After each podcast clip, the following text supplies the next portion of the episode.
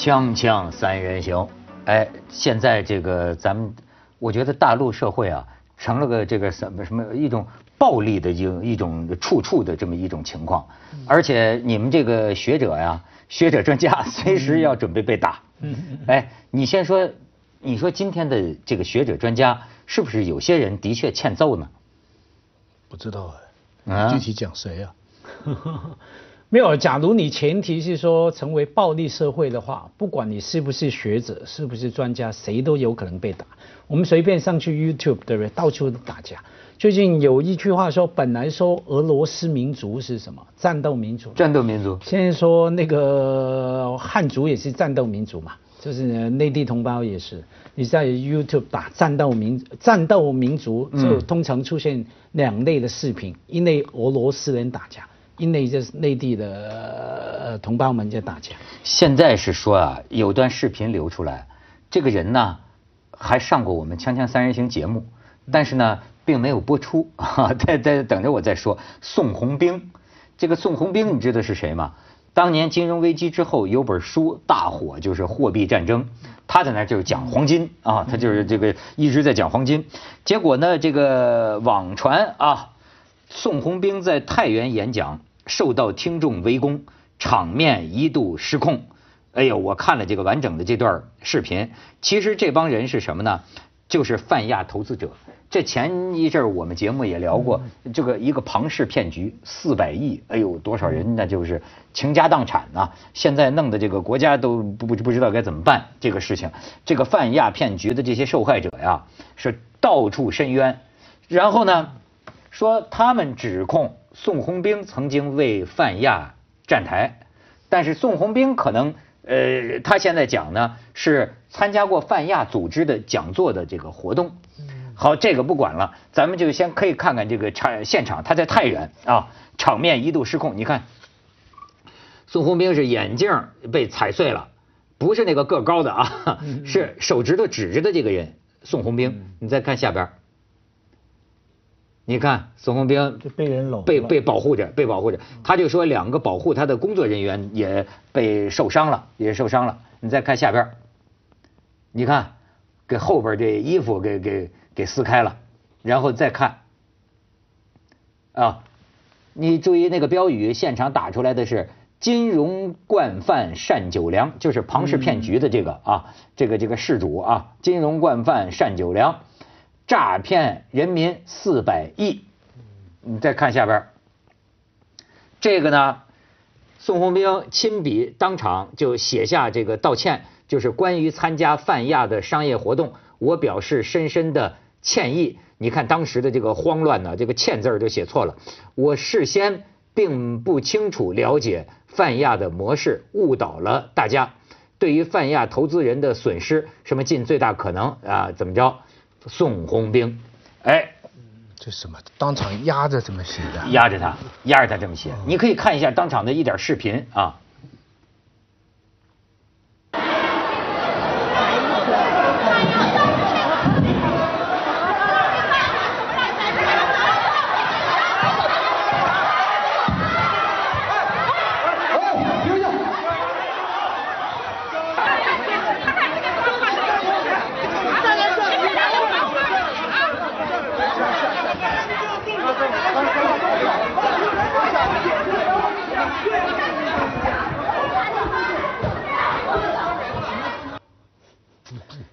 他一脱身，他是一脱身呢，就赶快发了一个声明。现在宋鸿兵发声明说，已经向当地公安报警了。他那个意思是说，当时在那种情况下，我是被胁迫，我不得不写这么，要不他们不放过我呀。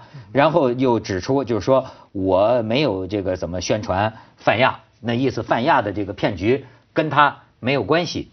可是呢，网上呢也有一些人翻出来，大概就是这个泛亚呀。呃，当时这个在这个云南搞这个有色金属交易所嘛，然后这种他他搞经济活动，搞这个讲座，可能是找这个宋鸿兵啊去做这种经济讲座，这种咱们很常见。你一个商家，比如找徐老师，我去讲讲经济，但是呢，我不知道是不是真的啊，就有人抄下来说，这个宋鸿宋先生当年在这个讲座上有部分精彩言论。哎，你要这么说，这东西要较真儿的话，这个泛亚有色金属交易所、中央台、中央电视台财经频道联合主办的全国巡回投资报告会，那那还有财经频道呢，对吧？这算不算？人家可能更相信央视。我不知道，对，我不知道这种举办一个活动，你参与了，算不算是你为他的信誉背书？能这么理解吗？至少在民众心目当中会这样想，是不是？你看，尤其是像央视这样的，嗯。他就说宋鸿兵的言论，据据人家扒下来的说，当时他说回过头来说，互联网这些宝宝，呃，能不能投资？能投资，比如说他以债券为抵押，怎么怎么着啊？然后就是说，我看到泛亚的模式基本上跟宝宝的思路类似。只不过它不是用券债券做质押，而是用稀有金属做质押。但为什么这个市场没那么引人注目？是因为大部分人不了解有色金属、稀有金属，更不了解这个行业。而这个市场本身规模不大，知道这个信息、了解这个市场的人非常少。泛亚这个模式，我认为也可以叫互联网金融，因为它就是在电子平台上来服务的模式。OK，这个话我们需要进一步查证。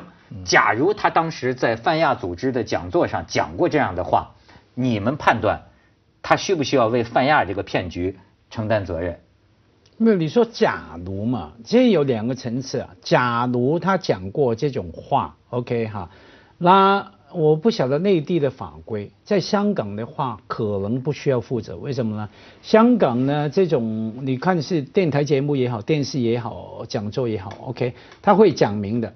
他只代表个人意见，哎，判断不一定，投资的判断不一定对的，可能是错的哈。就是说，他清楚哈，告诉在节目的前后，告诉观众或者说现场的观呃听众，这些 A B C D E 的嘉宾所讲的，不管是叫你投资还是不投资，只代表他个人意见，而且另外提醒你们，投资有风险的。甚至那个风险可能是最后血本无归的，完全没有的。OK，然后你去判断等等哈。那假如有这些法规的所谓保护网的下面呢，那他当然不需要负责。假如在内地，我完全不了解内地情况。假如没有这些事前的预先提醒、警告等等，而他就是上台然后讲，里面讲的内容也有说，哎，这个好啊，这个买啊，等等等等。那可能他上面就不管是道德还是法律是有责任，香港那些法规就是要厘清嘛，厘清责任嘛，也是要提醒你嘛，你要小心啊，不要这样被他催眠了。也是根据香港的这个法规啊，我们节目后边很多人就经常议论说，你看我们片尾字幕。就是这个本节目嘉宾意见不代表本台立场啊，我们不代表董家耀立场。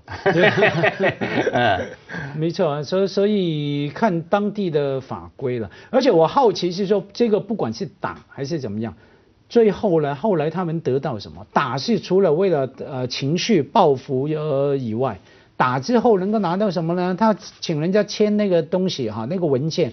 应该没有法律效用吧？因为不不威胁，我觉得他群体的这么上去打一打，那是因为出气。因为你设身处地想，讲那些大妈哈，仅有的几十万上百万就这么没了，那火大嘛，对不对？当初就是信了你这个人，我们现在就被你骗了，这么上去出个气，后面的效果是意外的，他们都没想到事情搞这么大。这个事情如果本来是可查可不查的，现在就必然必定会重查，所以他们会拿回的机会会多，这个是额外的好处。事情是坏事，他那会得来和打当然是不对的了，但归根结底更不对的是在这之前，你不应该相信一个人，不管他是学者什么人来做投资。你相信他，再往前呢？他是不是学者呢？他没有个猛叉叉。嗯，你去看看他的材料，他是美利坚大学毕业的。嗯，美利坚是？呃，美利坚大学听过吗？听过。他是美国人。对。啊，宋鸿兵。哎，美国人，国籍是美国人。有。原来都美利坚大学。哎，不知道，我们都不知道。你看，所以你去查查简历，所以你这个货币战争一路畅销的时候，这个。稍微清醒一点人都要先搞清楚，这到底是研究金融呢，还是个网络小说呢，还是个通俗读物呢，还是一个娱乐的？这这个东西都搞不清楚，你被忽悠了。所以，恨是来自于爱。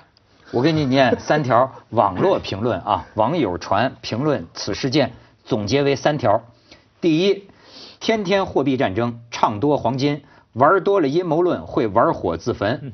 第二，出去站台就有危险，简称出台就有危险，尤其是给 P to P 互联网金融。第三，中国投资人的素质基本停留在义和团时代，撒钱时劝不住，亏了找政府，再不行就当流氓。说的很准，没有，那这个我们打个比喻嘛，有些明星，我们我们不要管学者不学者哈，那是一个工作专业领域哈，就是他是一个名人，他在这方面建立了有他的主义哈，货币战争哈，有人相信这样出去，他。算不算代言？因为他这样去一个论坛，不知道他不算是代言啊，他可能表达他的意见。可是我们打个比喻，好多明星替那个什么保保养用品、美容用呃用品，那是广告啊，啊医药用品，他也是代言啊。他呢也要要不要负责？现在在中国的法律里面需要负责，有有需要负责，是吧？要尤其是食品之类的，对，要做广告医药对要负责。但是有些明星呢也不服不忿儿，说实话，就是说，哎，有的时候他得怎么说呢？你比如说你请范冰冰，我给了范冰冰钱，到我们这商场开业走几步，嗯，这商场是个骗局。那么以范冰冰的工作室的能力，他能调查出公安局当时都没发现呢，那范冰冰怎么可能发现？那么于是范冰冰就当成正常商业活动去了。我我我我是假说范冰冰啊。那么这个事情最后出了，算不算范冰冰要为这个商场背书？就是说我们投资这个商场是因为你看见你范冰冰来了，那这个道理讲不讲得通？这个我觉得一般不大会。比较直接的是，比方说范，我们还说范冰冰吧，范冰冰这么倒霉了？范冰冰在宣传一种药，她做这个药的代言，而且这个药呢没通过药检，是是一个这个地下工厂或者是涉办企业或或者怎么诸如此类不合法，然后出了问题，出了甚至出了人命之类，那么你这个代言的这个明星呢，OK，就有一定的责任。OK，那么当时这个药，比如说。他拿给范冰冰，国家药食品药品监督总局，对，呃，纪检这么所有应该有的证明文书，嗯，给了范冰冰，嗯，范冰冰可不可以认为这个药就是合法的？我可以做。最后发现，最后发现是国家那个药监局，嗯，呃，搞错了，嗯，那范冰冰要不要赔偿？名分又全压在明星身上了，对不对？其实这个照理照逻辑上来讲，范冰冰没责任了。因为你这他不懂这个药嘛，对呀，你药检局盖了章，国家就好像那刚才那个什么东西是央视频道在在拍，那我相信权威，我相信国家，相信党啊。难道？所以难道你难道我这个都不信吗？对不对？范冰冰最多只能组织一个这个一个一个调查队到医院是吧？证实自己没整容。但是你说 他还能组织一个调查队调查国家药监局发的证明到底有没有水分？当然当然当然，还有一个情况就是说你的广告不能太夸张太过分，比方说吃了这个药。马上年轻十岁等等之类，好，对不对？那这样的话也不负责任。咱们现在就去一下广告，看看《锵锵三人行》的广告是什么。《锵锵三人行》广告之后见。因为这个经济金融我真是不懂了啊，所以呢我就收集了很多各方的这个评论。你比如说这儿还有一个一财网的一个评论，基本意思就是宋鸿兵露出了狐狸尾巴，大妈们露出了暴民本色。他讲的就是说这个，哎，首先啊。这个我觉得我比较喜欢看这种视频，就像你喜欢看大小三视频，我比较喜欢看。我我注意到在围着的过程中啊，其实这群人里一直有人喊别动手，别动手，别动手。我觉得应该也没有直接打，要不宋鸿兵早不是这模样了。就是就是也也就是说啊，拉拉扯扯，他这些人呃还是有一些理性的。如果能够再多一些理性，也许会好一些。但是他说不定还有另另一种理性，理性就是说泛亚的这个事儿，谁来赔啊？亏了，那那只有把这个事情闹出影响，闹出影响来。我刚才是认为这是无意的效果，你觉得这是有意的？那我就不敢瞎猜了，因为我现在发现这个火呀，还向着其他学者在烧。嗯，就是。呃，你看这个评论就是呃讲到了，就说宋鸿兵的起家就是靠着一本货币战争。注意这本书的上架分类是小说，就是当当当然说，都是说这个，但是呢，他也批判了呃，这也说了另一些人，就是说啊，这个这个这个这个宋鸿兵在自己的世界观指导下，积极的为一些金融交易所站台，好多人都听从了他的召唤。回过头来再说太原的这些大爷大妈，对吧？一想到要跟这么一批人共同建设现代市场经济，就让人哭笑不得。殴打宋鸿兵的这些人，如果房地产开发商第二期降价了，而他们早先买贵了，他们真的有可能冲到售楼处去打个稀巴烂。是有发生过这样。生活中有许多这样的人，他们勤奋工作，待人真诚，有许多可贵的品质，但是由于缺乏现代经济健全的常识，他们的许多努力往往都变成经济投机者。呃，然后就是说这个愿赌不服输了。然后说，西方的保守主义政治家最警惕的力量就是暴民，这是反复经过历史验证的。苏格拉底就是在公民投票中被这么一群人判处了死刑，你看 这也是一一种说法。那我觉得不太公道，因为假如讲历史的话，哈，历史有一个看法，说我内地经常说嘛，凡事有个过程啊，慢慢来，OK。可是因为有些过程是其他国家、其他社会已经走过的。你不需要总是从零开始。我的意思是说，在中国要建立整个投资市场的时候，你不需要再从零开始嘛？你们慢慢投资，你被骗了哈，学了一课才去立法等等，不需要嘛？很多一开始已经可以把人家所谓的先进国的经验拿过来啊，然后来建立起来。假如是这样的话，对于开放市场给人家投资的话，里面有很多要提醒的、要教育的，还有去检查。像香香港现在你买这种所谓高风险的投资商品的话。你需要经过压力测考考试了，很奇怪的。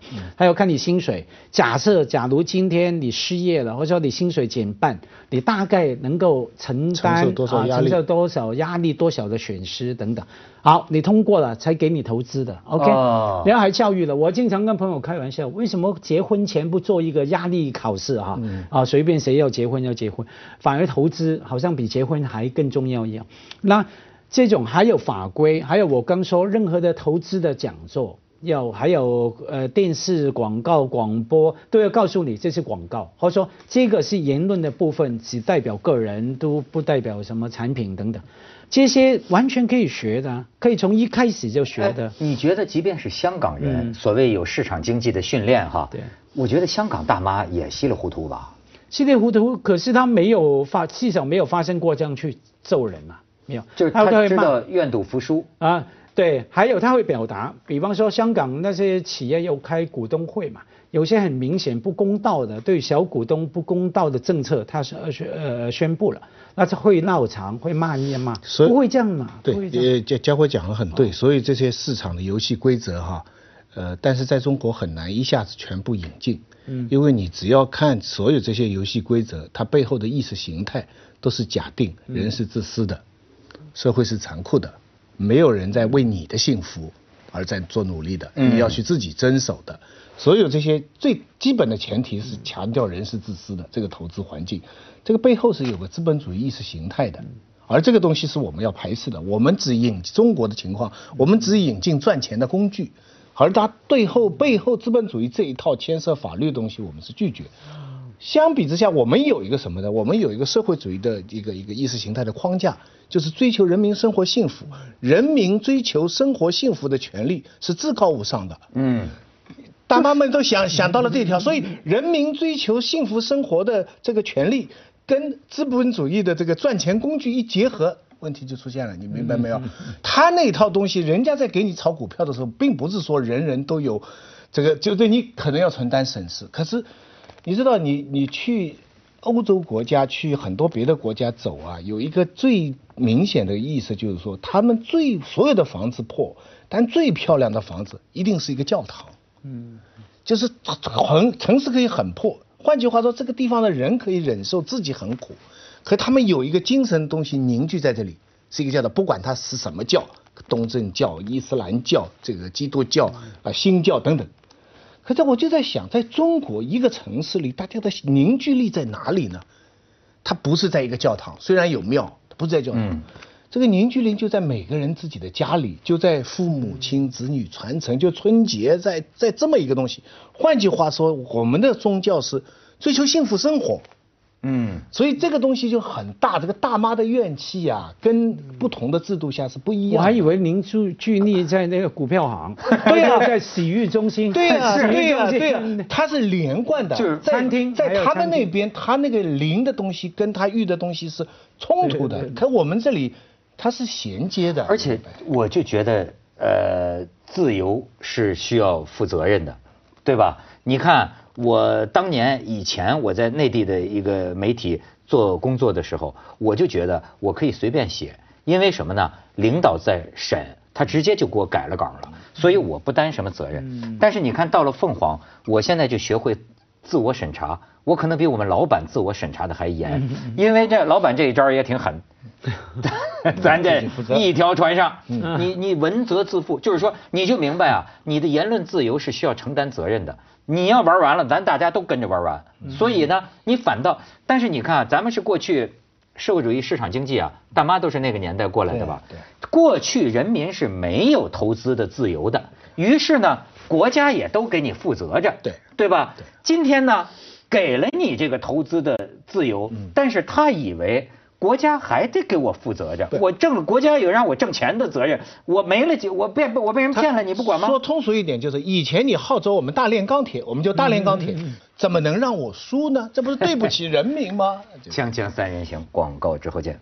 那我我觉得有有一点不同看法，对你叫我去炒股票，把一个自由的投资市场给我，把自由的权利放在我手，可是你给了我一个高风险的东西啊。你法规没有弄好，整个相关配套融融资啊，要怎么借钱还钱，投资者身份的认定执行，你没有弄好啊。简单用法律用语是说，你的公权力不作为，而让我承受不呃不必要的高风险，甚至不让我被骗。那我觉得他可以要要要求的。我跟你说，我在相当程度上同意你的意见，因为这个泛亚的这个上次我们也谈过。你说他这个老百姓，呃，就说这些大妈愚昧无知，真的不能怨政府吗？你看这个泛亚，他这个打出来的旗号，当年他搞这个有色金属交易所是通过了什么认证？是哪些机构给的他？相关的这些，不，所以现在你打的是宋鸿兵，是一个讲座，你都干嘛了？可是当年他是怎么出来的？这些东西有没有透支政府的信誉？对，公公权的信誉？你在这个意义上来讲，他到你门口让你帮他解决，你好像你知道吗？也没什么可说的。嗯，说的对，我们刚才强调的是这个投资者老百姓。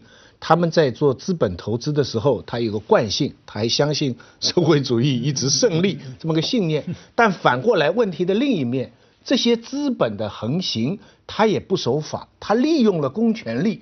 换句话说，他利用了老百姓的信任。对你从某种程度上讲，现在这个公安部副部长都查了，证监会从副主席开始，好几个都落马了。那么这些人在干什么？对，有人说做空也好，有人说购买也好。那么你带来的股民的损失呢？你带来的股民的损失谁负责呢？对吧？这就是，哎，像香港最近有个新闻嘛，香港有某个报纸派记者去不同的城市来来来调查报道，什么呢？开股民啊要开户来炒港股啊，现在通嘛，什么上海跟香港通，什么深圳通，这个呢广州通哈，就就去调查报报道，结果发现非常容易的。去随便去一个路边摊的小摊位，哎，我要来填个表，开户来炒港股，好，十块钱，然后影印。你说在上海、北京是吧？啊，还有深圳，OK 哈，广州，然后呢填个表，然后上面要有保证人嘛，他随便给你找他表哥来当填个名，那这样就变成说很多的人头户，人很多乱七八糟的高风险的投资行为。那年后为什么会容许这种存在呢？那就是公权力的不作为。我再说一下这个宋鸿兵，我为什么说他上过我们节目，也是个挺有意思的事儿。因为文道啊专门写过一篇文章，说他这个书啊是抄袭之作，货币战争当年那么火，所以文道就觉得这是个老爷，就是他有些涉嫌抄袭的部分吧。我我没有资格做评论。就是那天文道跟他做节目，两个人呢就呛呛起来了。呛呛起来之后呢，为什么你看我最后想了想。我就没把那集节目播了。说实在的，就是要播了，可能收视率还挺高的。但是主要就是因为你看，我并不反对辩论，呃，我甚至觉得，但是我总觉得，如果两个人辩论能够给大家一些个真的知识也好。但是问题在于，你知道，他最后两个人变成了同意反复，比如就变成文道说，你哪段啊？就是抄的哪哪哪，宋鸿兵说我不是抄的，文涛说就是抄的，他说不是抄的，不就是抄的，整趴都在看这个，所以我觉得，我觉得这能播吗？我说这个没有信息量，你知道吗？是。